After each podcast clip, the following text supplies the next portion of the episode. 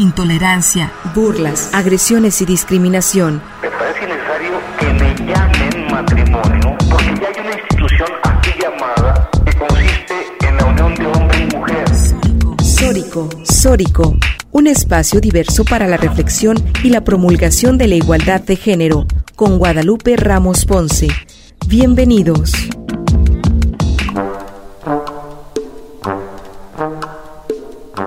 Hola, ¿qué tal? ¿Cómo están? Bienvenidas y bienvenidos a Sórico sin género de dudas. Agradecemos a quienes nos sintonizan esta tarde de domingo a través de Radio Universidad de Guadalajara por la frecuencia del 104.3 de FM en la zona metropolitana, el 107.9 de FM en Ocotlán, en la región Ciénega, el 104.7 de FM en Lagos de Moreno, en la región Altos Norte, y el 105.5 de FM en Ameca, en la región Valles. En este micrófono te saluda con mucho gusto Lupita Ramos y te invito a que te quedes con nosotras la siguiente hora para deconstruir el género y construir la agenda feminista. Un agradecimiento muy especial a Gil Domínguez, quien se encuentra en la producción de este programa, y también a África, que se acaba de incorporar también en la producción, en la logística acá del, del programa. Bienvenida, África. Igualmente saludo con mucho gusto a mis compañeras locutoras, a Natalia Rojas y a Estefania Martínez. Buenas tardes, ¿cómo están? Hola Lupita, muy buenas tardes para ti y para toda nuestra audiencia. Un placer estar con ustedes otra tarde de domingo reflexionando pues temas tan importantes. Y bueno, antes de continuar les recordamos a todas las personas que nos escuchan que se pueden poner en contacto con nosotras, así como seguir escuchando nuestros programas eh, semanales en nuestras diferentes plataformas.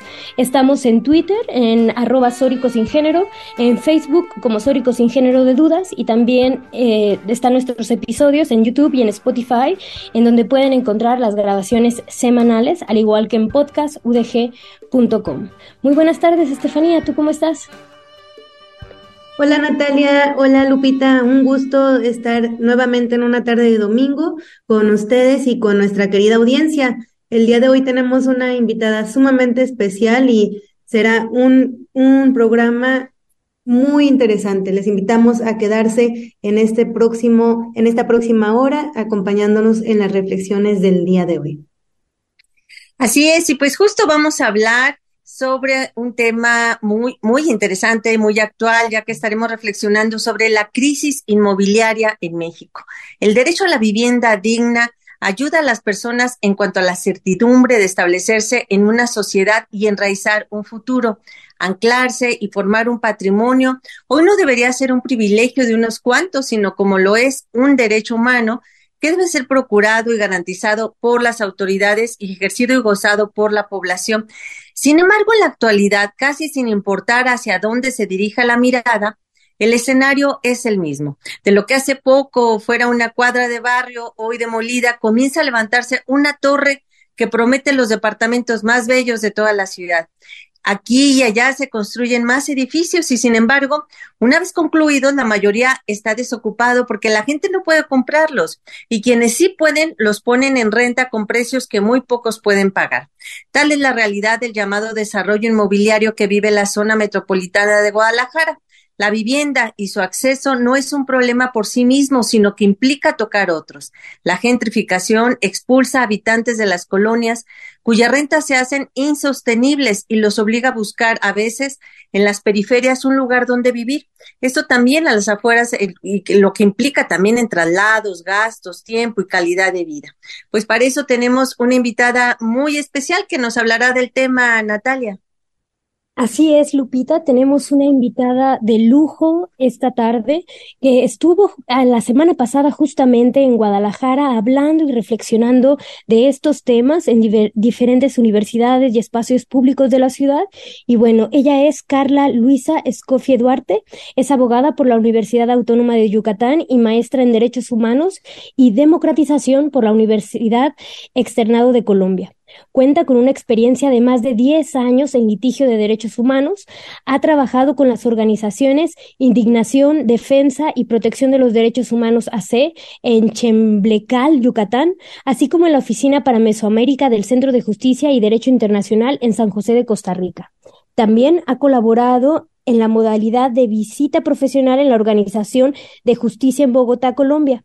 Actualmente es directora del Centro de Derechos Humanos de la Facultad Libre de Derecho de Monterrey y es autora del libro El Derecho a la Vivienda en México, Derechos Homónimos, publicado por editorial Tirán Blanche y se encuentra terminando su próximo libro a publicarse con la editorial Penguin Random House.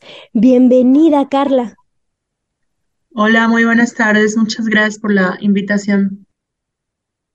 No, al contrario, es un gusto que estés acá, Carla. Y bueno, yo ahora que te presentábamos y estábamos eh, con esta reflexión inicial sobre la gentrificación, sobre el tema de la vivienda, nosotros en CLADEM, bueno, formo parte de CLADEM, igual que Natalia y, y, Estefanía, que también son conductoras acá del programa.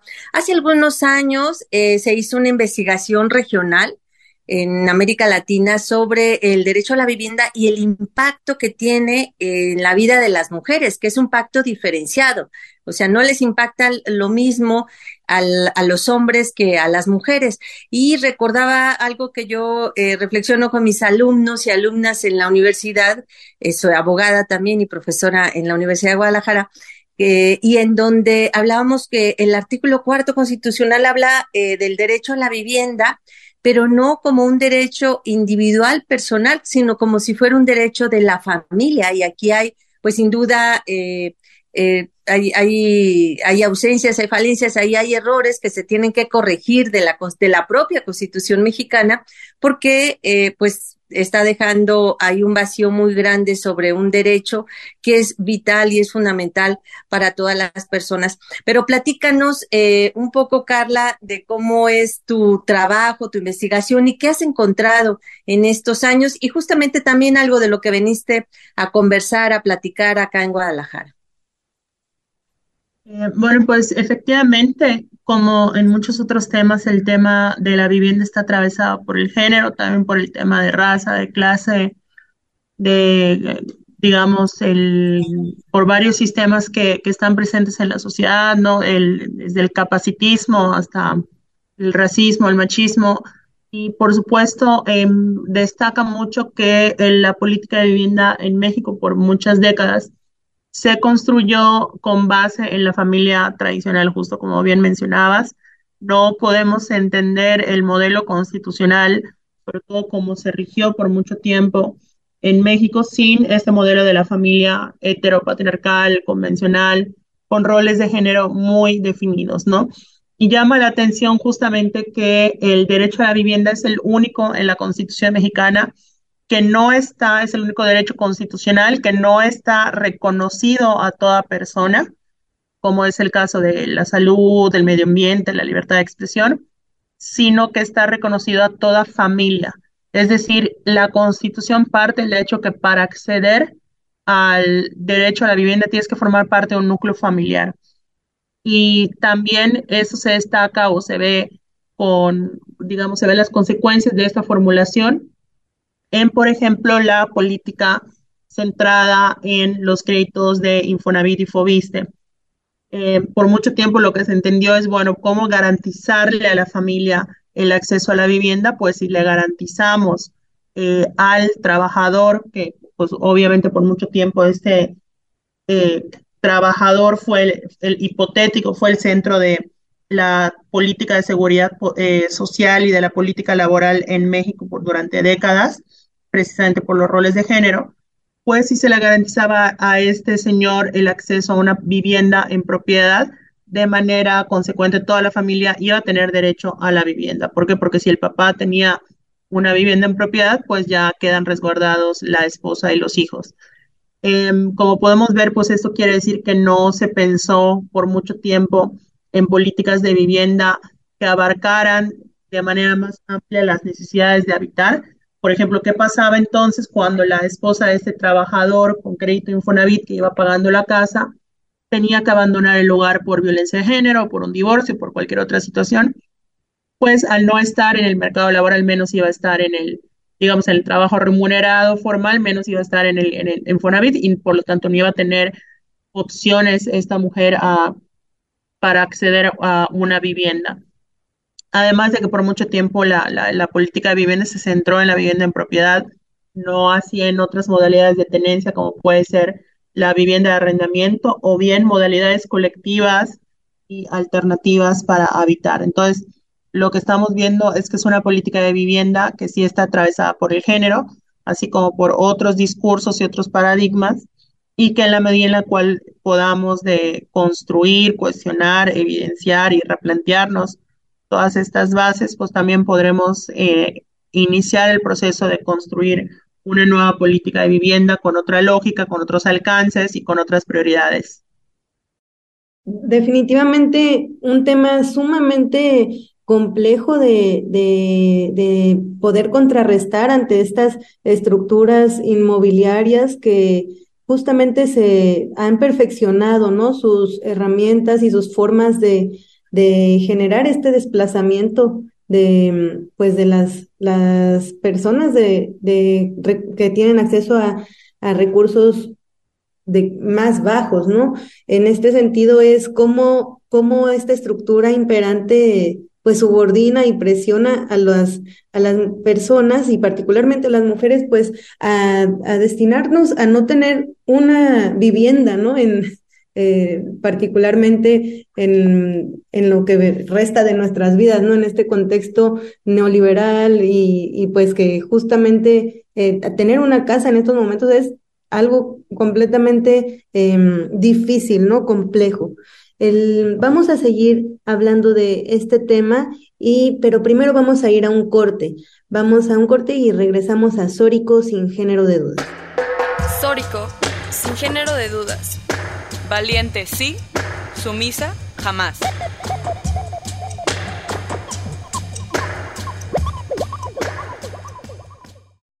Sórico sin género de dudas. Crecer, luchar y reconstruirnos juntas. Estamos de regreso a Sórico sin género de dudas y el día de hoy estamos hablando sobre la crisis inmobiliaria que afecta México y bueno, particularmente en Guadalajara y estamos hablando con Carla Luisa Escofier. Y bueno, antes de irnos a corte hablábamos cómo el derecho a la vivienda pues ha sufrido grandes cambios en las últimas décadas, bueno, y en los últimos siglos en realidad, ¿no? Porque si nos vamos al derecho, ¿no? El de, pues el derecho a la propiedad nace como pues el derecho del padre, ¿no? Es decir, hay que recordar que siglos atrás las mujeres, por ejemplo, no teníamos derecho a tener propiedad privada. ¿No? Ni, ni eh, recursos económicos básicamente propios, ¿no? Y esto se traduce a que en la actualidad menos del 2% de la, de la propiedad privada a nivel mundial sea esté en manos de las mujeres, ¿no? Entonces, pues ya vemos que hay grandes deudas históricas en torno al derecho a la vivienda, ¿sí? Eh, con un enfoque de género claramente, de derechos humanos, pero también vemos que en las últimas décadas esta problemática se ha intensificado y ha adquirido otros nuevos matices. ¿Qué nos puedes decir sobre el estado actual de del derecho a la vivienda, Carla? Justamente como podemos imaginar, pues no podemos entender el acceso a la vivienda sin el tema de el acceso a los sueldos, a trabajos remunerados, a trabajos em, pues que reconozcan los derechos de las personas de manera íntegra y eso pues en, gran medida va a determinar la forma en la cual podamos acceder a una vivienda en propiedad. Pero justamente como consecuencia de todo lo que comentábamos en un primer momento, la política de vivienda pues es centrado en generar propietarios y no atender diversas formas de modalidad de tenencia, como por ejemplo el arrendamiento u otras, que muchas veces son las que necesita cierto sector de la población, que al menos en estos momentos no va a poder acceder a un crédito o a un sueldo suficiente para adquirir una vivienda en propiedad. Me refiero, por ejemplo, al hecho de que actualmente em, la población inclinaria en México está aumentando y la población propietaria está disminuyendo además de que es también muy revelador que de acuerdo con la encuesta nacional de vivienda 2020, em, poco más del 50% de las personas que rentan el lugar donde viven lo hacen porque no tienen eh, acceso a un crédito o no tienen los recursos para comprarse una casa, ¿no? Eh, e incluso cerca de un 9% afirmó que renta el lugar en el que vive porque le sale más barato la renta que un crédito bancario.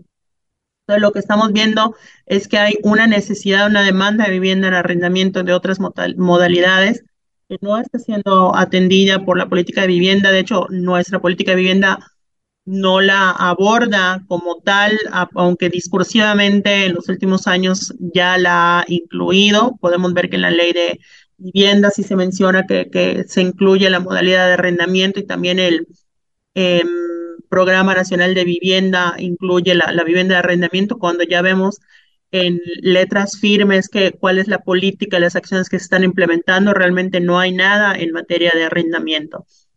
Y esto solo por dar una idea de lo poco diversa, de lo poco, em, digamos, em, abarcativa que es nuestra política de vivienda y que se sigue centrando en los mismos paradigmas.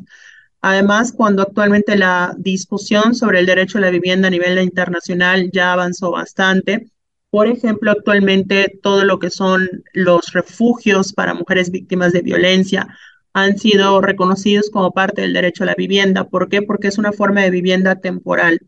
La vivienda temporal es aquella que busca ser transitoria para atender alguna situación en las cuales las personas se ven en riesgo de exponerse a una situación de calle. Pueden ser refugios para población eh, joven LGBT que es expulsada de su casa, para mujeres víctimas de violencia, para personas que son víctimas de algún desastre natural eh, que requiere pues abandonar sus hogares. Entonces, toda esta vivienda transitoria es parte de ese derecho.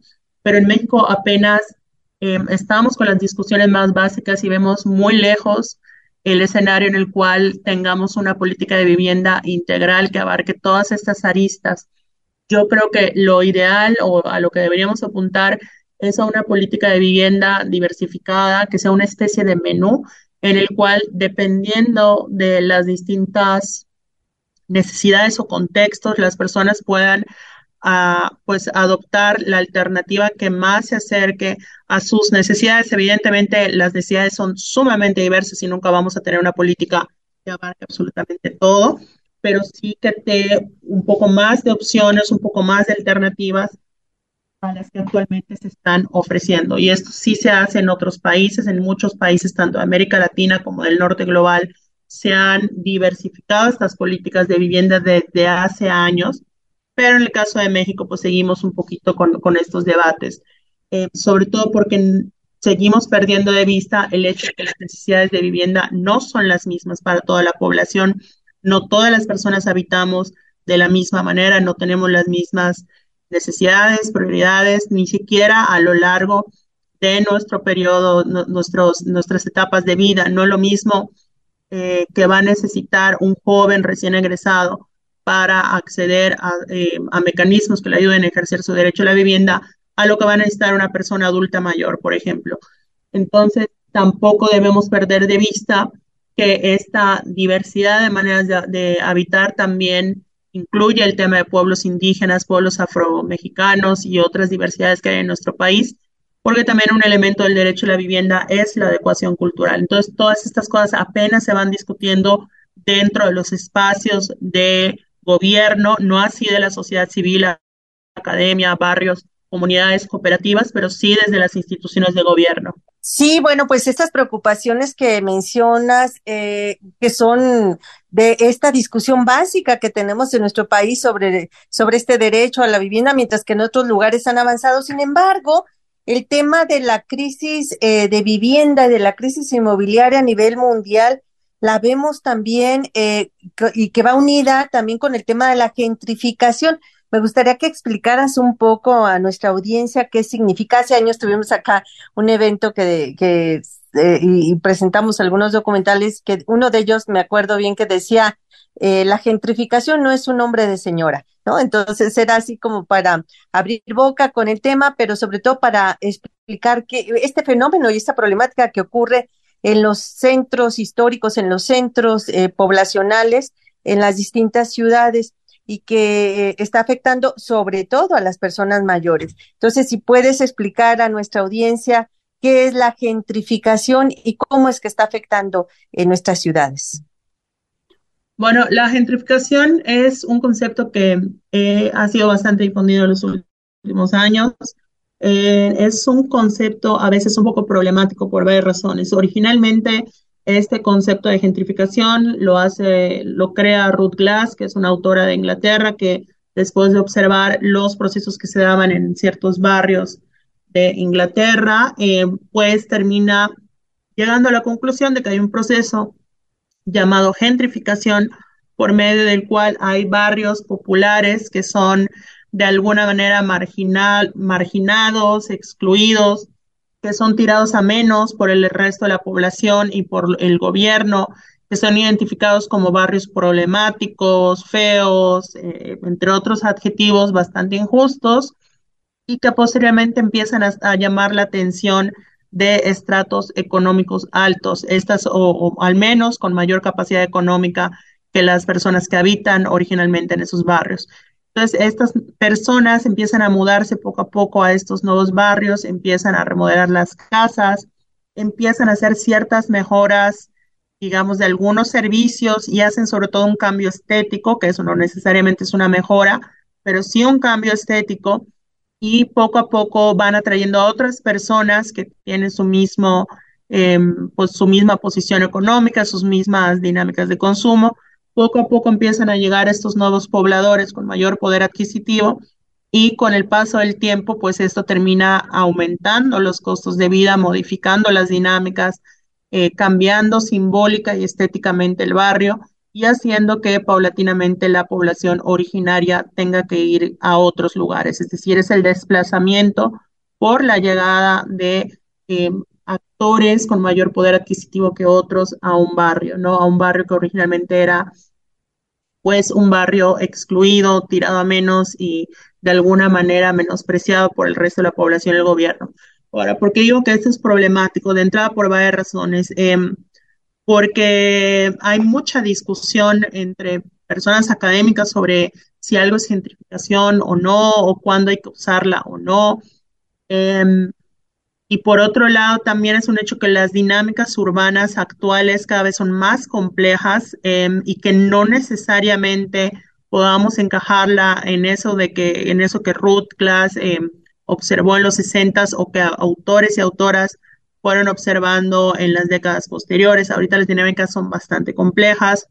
Hay factores que no estaban en esa época, como el modelo turístico que tenemos hoy, em, hoy día, Em, además de que esta gentrificación em, de manera clásica ya no se amolda a fenómenos como los que están ocurriendo en Oaxaca o Ciudad de México, donde lo que vemos es el desplazamiento del capital, pero no necesariamente de las personas.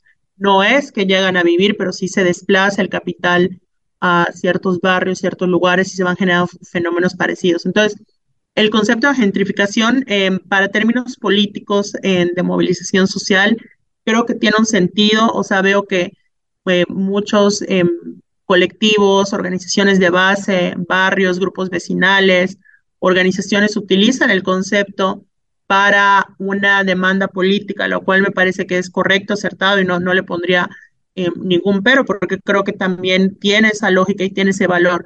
Pero sí es importante destacar que este concepto no abarca todos los problemas de la vivienda, incluso hay problemáticas y dinámicas que se están dando que ya, digamos, superaron este concepto, que son más complejas, y que desgraciadamente, pues la academia, como suele ser muchas veces de vertical, de centralizada, eh, elitista, pues terminan a veces agotando el debate público, exigiendo que la gente demuestre que sí es gentrificación un proceso que se da en, su barrio, cuando ese no es el punto. Creo que es más importante preguntarnos no eh, si un proceso en un barrio encaja teórica y técnicamente en concepto de gentrificación, sino más bien preguntarnos qué es lo que están tratando de nombrar las personas cuando hablan de gentrificación, cuál es la problemática que están viviendo.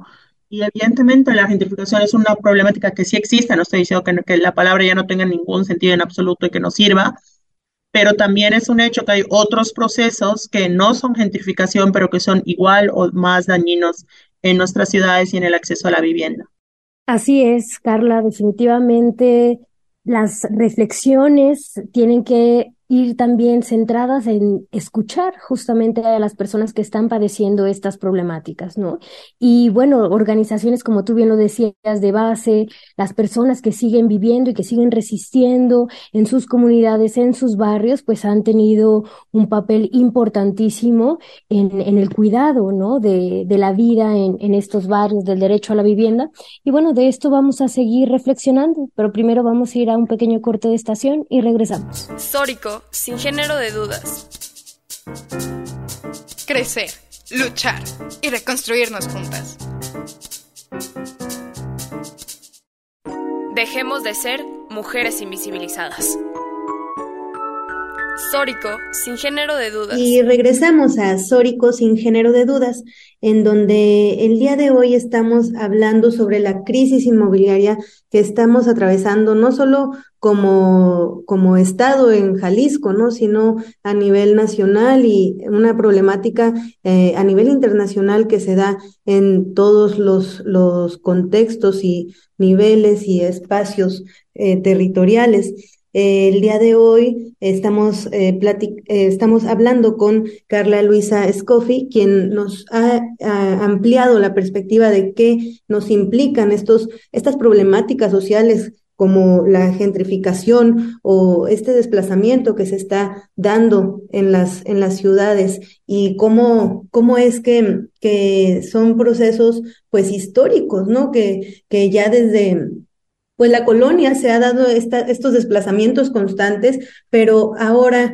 en este siglo XXI, pues los desplazamientos, las, todas esta, estas problemáticas sociales relacionadas con las crisis inmobiliarias y lo que implica el tener una vivienda digna, pues eh, esto se, se modifica en estos contextos tan complejos que enfrentamos como sociedad, ¿no? Simplemente el tema de la pandemia y cómo generó toda una, nos visibilizó cómo estaba la, la, las situaciones de mm, inmobiliarias en donde pues había personas que simplemente no podían pagar el, pues una renta, ¿no? Y, y de esta forma se fue eh, generando otras reflexiones en torno a esto. Hoy en día pues las aplicaciones, ¿no? Como Airbnb o estas nuevas formas de, de, de, rentar un espacio y, y, habitar los, las zonas centros de las ciudades parecen eh, eh, accesos muy fáciles, ¿no? Sin embargo, detrás, pues hay toda una, una, una um, estructura muy fuerte inmobiliaria que pues está generando una realmente problemáticas muy importantes para quienes habitan las ciudades, ¿no? ¿Qué nos puedes decir sobre esto, Carla? ¿Qué es lo que, lo que nos enseñó el COVID en estos temas? ¿Qué es lo que pasa actualmente con estas aplicaciones y estas nuevas eh, pues eh, inversiones internacionales que se están dando y que, y que generan este desplazamiento de, pues simplemente de las, de las personas que habitan eh, en los centros de las ciudades, de los espacios. ¿Qué es lo que pasa con estas problemáticas? Pues eh, justamente la pandemia, digamos, no creo que haya generado nuevos procesos, pero sí modificó o, o digamos, aceleró ciertos procesos que ya estaban, agregó actores y factores Em, que quizá eran más o menos inéditos, como es el caso de todo esto que se ha levantado mucho con el tema de los nómadas digitales y de cómo eso revalorizó, digamos, un mercado que ya estaba afectando en el acceso a la vivienda por su falta de regulación, que es el tema de Airbnb y otras plataformas similares. Eh, y justo em, lo que generó fueron estas dinámicas en las cuales muchas personas buscaron segundas viviendas, es decir, buscar una vivienda en la cual pasar el COVID, pasar la pandemia y que después eso desencadenó que muchas personas pues se trasladaran de manera más o menos permanente o permanente a lugares como Ciudad de México y otros puntos del país. Y obviamente en su gran mayoría eran personas del norte global que tenían un mayor poder adquisitivo y que pues terminaron acaparando la atención de inversionistas eh, inmobiliarios, pero también de otro tipo de servicios como pueden ser restaurantes, bares, entre otros, ¿no? Entonces pareciera que las que mucha de la economía se empezó a volcar en estas en estos personajes con mayor poder adquisitivo que terminaron también modificando los precios no solo de las rentas sino que también de servicios. Eh, y justamente ese es uno de los casos que hay mucha gente cuestiona que si es gentrificación o no, porque muchos de esos actores pues realmente no están de fijo en México, están por temporadas o digamos están oficialmente domiciliadas en, en, en, sus países, en Estados Unidos o en otros, o bien están hospedadas en zonas que no eran populares ya, que eran zonas ya de élite. Entonces, como el hablar de gentrificación en esos casos pareciera no encajar mucho, pero realmente acá lo relevante es eh, justamente ese traslado de capital, de mayor poder adquisitivo y sobre todo cómo unos actores del norte global terminan acaparando, digamos, la prioridad de una ciudad, incluyendo de las propias autoridades, en detrimento de los habitantes. Y esto pues es una de las muchas dinámicas que trajo el COVID, pero también recordemos que con la pandemia hubo también una crisis de eh, pues económica y, y, una serie de, despidos masivos que se dieron en varios puntos del país y que pues esto por consecuencia también generó eh, un problema en el acceso a la vivienda, tanto por los despidos como las personas autoempleadas o freelance o como se les guste llamar, que se vieron en imposibilidad de pagar las rentas. Eh, desde el inicio de la pandemia, el relator de las Naciones Unidas para el Derecho a la Vivienda había advertido que con la crisis eh, sanitaria iba también a haber una crisis de vivienda, porque con las olas de COVID también venían oleadas de desalojos. En muchos países del mundo se adoptaron distintas medidas, desgraciadamente no fue así en el caso de México, y pusieron varios desalojos, incluso algunos que les, em, se les llamó desde el activismo los desalojos silenciosos, que eran personas que vivían en Ciudad de México que tuvieron que regresar a sus lugares de orígenes, tuvieron que, em, digamos, volver a emigrar a los estados en los que habían llegado y que pues no eran, digamos, oficialmente desalojos, porque no es que hubo una orden judicial, no es que se les sacó con policías ni nada, sino simplemente dijeron, pues yo ya no puedo seguir pagando, entonces mejor me regreso a mi ciudad de origen. Entonces, estos desalojos y desplazamientos silenciosos que dejó el COVID, pues fueron muy profundos y dejaron pues toda una serie de efectos en, en, la Ciudad de México, hablando particularmente de la Ciudad de México, pero se vivió también en otros lugares del país, ¿no? En ciudades como Guadalajara, Monterrey, Tijuana, Cancún, que de alguna manera pues atraen la movilidad de sus respectivas zonas y que pues se vieron fenómenos en, de manera similar, ¿no? Entonces la, las autoridades de de nuestro país no adoptaron ninguna medida para atender estas consecuencias en el derecho a la vivienda, como sí se hizo en otros países durante el COVID, eh, con la única excepción del Infonavit, que sí hubo, hizo una suspensión de, requerimientos de deudas o de desalojos por, para personas que quedaron con deudas eh, para el pago de sus créditos Infonavit, pero realmente fue la única eh, y no se adoptó ni a nivel municipal, estatal, federal, Em, ninguna medida sobre el tema. Em, y si bien incluso esto podríamos decir que es muy loable por parte del Infonavit, al mismo tiempo recordemos que el ámbito que puede abarcar el Infonavit es muy reducido.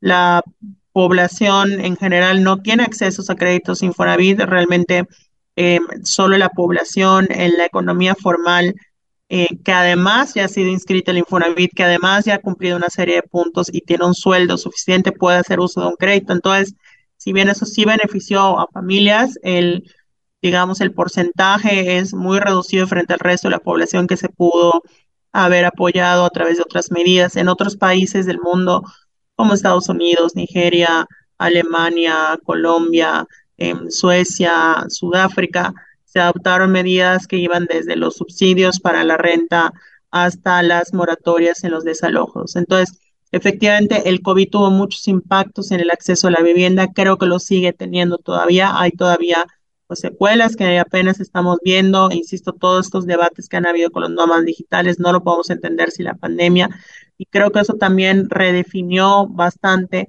la relación de la población con estos temas de vivienda y ciudad. Sí, sin duda. Y fíjate que ahorita que comentas esto, Carla, yo recordaba que en torno a las violencias contra las mujeres, pues tomaron medidas así como a rajatabla, eh, sin mirar de manera diferenciada las afectaciones que tenía particularmente para las mujeres que viven violencia, o sea, es decir, que ya desde antes de la pandemia estaban viviendo violencia y se les ocurrió entonces encerrar a las mujeres con sus agresores, ¿no? Lo que aumentó los índices de violencia, pero hubo países, y yo recuerdo muy bien el ejemplo de en, eh, en Europa, eh, ay, ahorita te digo el, el, nombre de este país, que utilizaron los hoteles que estaban eh, cerrados justamente por la pandemia, entonces los habilitaron como albergues para, para las mujeres que estaban viviendo violencia y no encerrarlas con sus agresores. Entonces hicieron pues eh, estas medidas diferenciadas para que las mujeres que ya antes vivían violencia o con motivo del encierro eh, estaban viviendo algún tipo de agresión o de violencia, pues eh, llevarlas a, a ellas a, un lugar seguro que habilitaron como albergues temporales a los hoteles, hicieron convenios con los hoteles y fue una manera de, de apoyarse mutuamente, digamos, para que también los hoteles no tuvieran pues esta crisis tan fuerte económica por la falta de, de huéspedes y e establecieron estos convenios con los gobiernos para eh, dar albergue durante algún tiempo a quienes vivían algún tipo de, de violencia. Eh, esto ocurrió en, en, Ginebra, ya estoy recordando, y no sé si tú tuviste conocimiento de algunas otras situaciones que pudiesen haberse a, a, partir de la, de la pandemia y a partir de la, de las situaciones que se estaban viviendo eh, particularmente que tuvieran algún efecto distinto con las mujeres que, que con los hombres y que tuvieran que ver con, justamente con las, eh, con el uso de las viviendas y con cambiarle el uso, como en este caso al de los, de los hoteles, eh, y, cambiar este, este uso para eh, que pudieran, pues justamente en el caso de las mujeres que estaban viviendo algún tipo de violencia, que dejaran de, de vivirlas, ¿no? Eh, ya ahorita nos platicarás, si te parece, eh, esta cuestión, regresando del, del corte, ha sido muy, muy interesante, pues todas estas eh, todo este panorama que nos das, pero también es de pronto desolador y, y también en ese sentido va, va mi pregunta antes de irnos al corte, eh, además de que nos hables de esa cuestión diferenciada, pero si hay, hay algún tipo de esperanza en estos cambios eh, que se han venido también de, de las crisis inmobiliarias, de las crisis luego salen oportunidades, ¿no es así? Pero esto no lo dices al regreso del corte. Vamos a un pequeño corte de estación, regresamos. Sororidad deconstrucción y empoderamiento.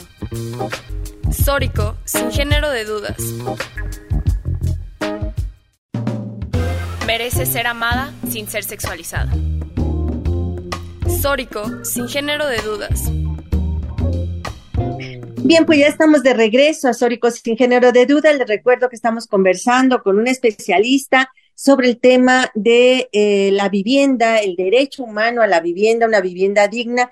Y platicábamos antes de irnos al corte sobre estas dos, estas problemáticas que se vivieron durante la pandemia, pero también eh, te preguntaba, Carla, sobre si habías tú conocido alguna situación que, que hubiese eh, beneficiado, digamos, el cambio de uso de, vivienda y particularmente en el caso de las mujeres. Nosotras antes del corte hablábamos de los casos de mujeres que viven violencia, pero y decíamos también que de las crisis luego vienen oportunidades que puedan beneficiar. No todo es tan eh, desolador el panorama, ¿no? ¿O qué nos cuentas tú? Sí, eh, justamente se tomaron algunas medidas como la que justamente mencionabas. En algunos otros lugares se hizo también algo similar. En Los Ángeles también se hizo esta estrategia de hoteles, no específicamente a mujeres, población general, pero sí perfilando, digamos, sí, muchas veces estas medidas que se adoptaron durante el COVID tenían este perfilamiento de grupos de atención prioritaria, ¿no? Podrían ser, pues, evidentemente, muchas veces mujeres, sobre todo madres solteras, pero también por personas en situación de pobreza o adultos mayores. Eh, lo que sí creo es que justo esas medidas lo que evidenciaron era, por un lado, la voluntad política y la creatividad por parte de los gobiernos, cosa que, pues, en esos momentos de crisis son de las cosas que más se necesitan, ¿no? Evidentemente, estas medidas pueden eh, requerir un cierto presupuesto, pero eh, incluso a veces igual de importante que el presupuesto es esa voluntad política y esa creatividad. En el caso de México también no hay que olvidar que en el marco de la pandemia se continuaron con muchos proyectos eh, insignia, eh, tanto de gobiernos estatales como federal, y que pues parecía que la priorización de los recursos que había para atender la pandemia eran sobre todo con la llamada reactivación económica. Y el problema de esos conceptos de reactivación económica es que entienden eh, parecieran estar destinados a garantizar el funcionamiento de ciertos servicios y comercios, lo cual por supuesto que es indispensable y necesario porque muchas familias viven de ellos. Eh, por supuesto que además no todos los comercios son las grandes empresas, sino también negocios familiares, pero muchas de estas acciones de reactivación económicas parecían sí estar enfocadas a grandes comercios y no para atender situaciones un poco más inmediatas, pero también muy profundas, como podía ser la situación de las mujeres. Efectivamente, pues como sabemos y que no ninguna novedad durante el COVID, pues hubieron muchas mujeres que se vieron Em, encerradas, por así decirlo, con sus propios agresores y de por sí es una situación en la cual es muy complicado el pensar el salir de la casa y poder hacer su vida o poder encontrar un lugar em, pues seguro, pues en estas condiciones lo era aún más. Y en otros países, em, de por sí también creo, creo que no solo es un tema de qué medidas extraordinarias se adoptaron en otros países, sino qué medidas ya estaban, insisto, en países donde ya habían refugios para mujeres víctimas de violencia, ya había una política pública para atender a ese sector de la población, pues estas políticas ya estaban en marcha, entonces encontraban pues una opción inmediata, más allá que obviamente también sufrieron algunos retos, como por ejemplo eh, la saturación y una mayor demanda, pero bueno, al menos estaban esas bases, cosa que no, no teníamos en México y eso se hacía Em, se convertía en una situación pues más preocupante.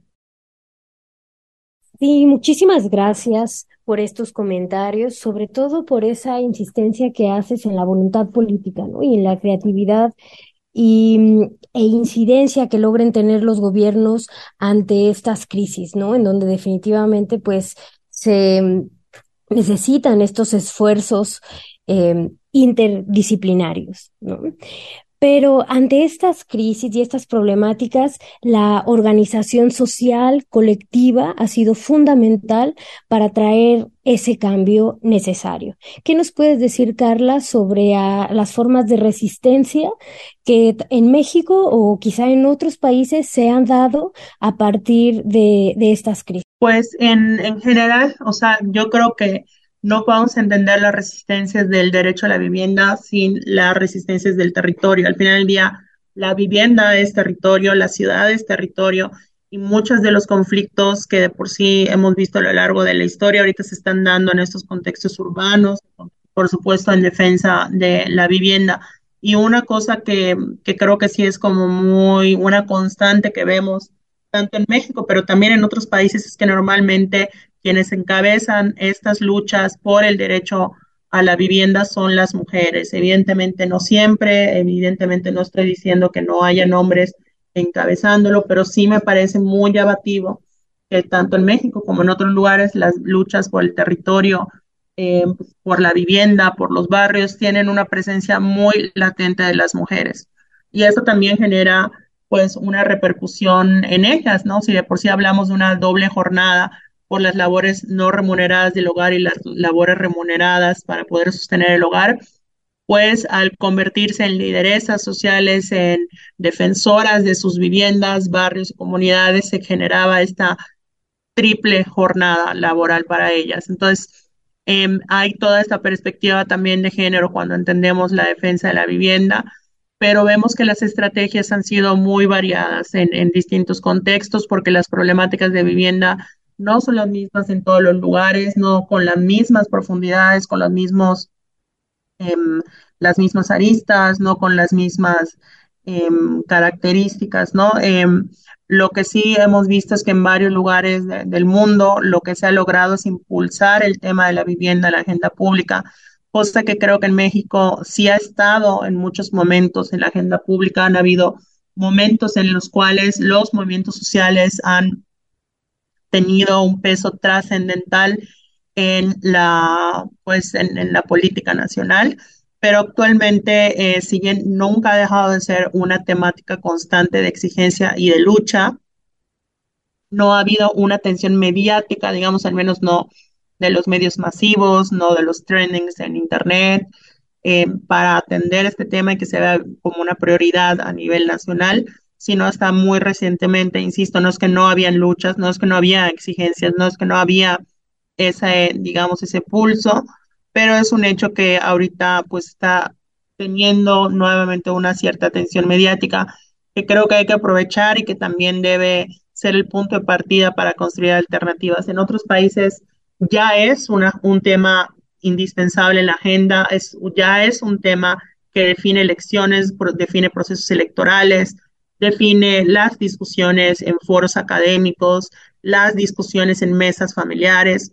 Y en México, pues todavía se está en ese proceso, pero a la par tenemos muchos barrios, comunidades, pueblos, que está, edificios de, de, apartamentos que están organizados, que es un tema constante para entender eh, su posición en el mundo, su relación con las autoridades y con el poder pues creo que no hay que perder de vista eso, ¿no? De por sí somos un país, somos una región del mundo caracterizada por las luchas y resistencias, por lo tanto también por las violaciones a derechos humanos y pues el derecho a la vivienda es una de ellas, ¿no? Entonces, creo que una de las cosas que más tenemos que aprenderle a las otras luchas de otros países es justamente cómo em, identificar y cómo impulsar este tipo de de agendas, este tipo de, discusiones y debates. Bueno, pues muy interesante, querida Carla, todas estas reflexiones que nos trajiste hoy al programa con nuestra audiencia sobre la problemática de la crisis inmobiliaria en nuestro país, en nuestra ciudad, eh, todas las problemáticas que hay alrededor de esto, pero sobre todo mirarlo desde el punto de vista de los derechos humanos, el derecho humano a una vivienda digna y con todo lo que implica además este término de la dignidad. Eh, te agradecemos muchísimo tu presencia acá. Si tienes eh, una reflexión final para, para dejarla acá puesta sobre la mesa y que nos deje esta tarde de domingo eh, con la posibilidad de seguir reflexionando sobre este problema que nos afecta a todas las personas por igual, pero especialmente a las mujeres con una condición diferenciada. No, pues únicamente recordar que pues precisamente la vivienda es territorio y que creo que es importante que nos ubiquemos en cómo las dinámicas de vivienda definen nuestras, nuestras vidas, nuestros roles, nuestras dinámicas, nuestra relación con el poder y sobre eso eh, pues también hacer parte de nuestras luchas, las luchas por la vivienda. Y pues muchas gracias por la invitación y por el espacio. No, al contrario, muchísimas gracias a ti. Pues hemos llegado al final de este programa. Definitivamente ha sido un programa muy interesante. Muchas gracias a, nuestra invitada y a mis compañeras conductoras Natalia Rojas y Estefanía Martínez. Muchas gracias, eh, Lupita, Estefanía, Carla. Hasta la próxima. Nos sintonizamos el próximo domingo. Muchas gracias a todas. Pues así es, yo soy Lupita Ramos, esto fue Sórico sin género de dudas y les dejamos en compañía de la programación de Radio Universidad de Guadalajara. Tenemos una cita con usted el próximo domingo en punto de las dos de la tarde para seguir deconstruyendo el género y seguir construyendo la agenda feminista. Hasta entonces.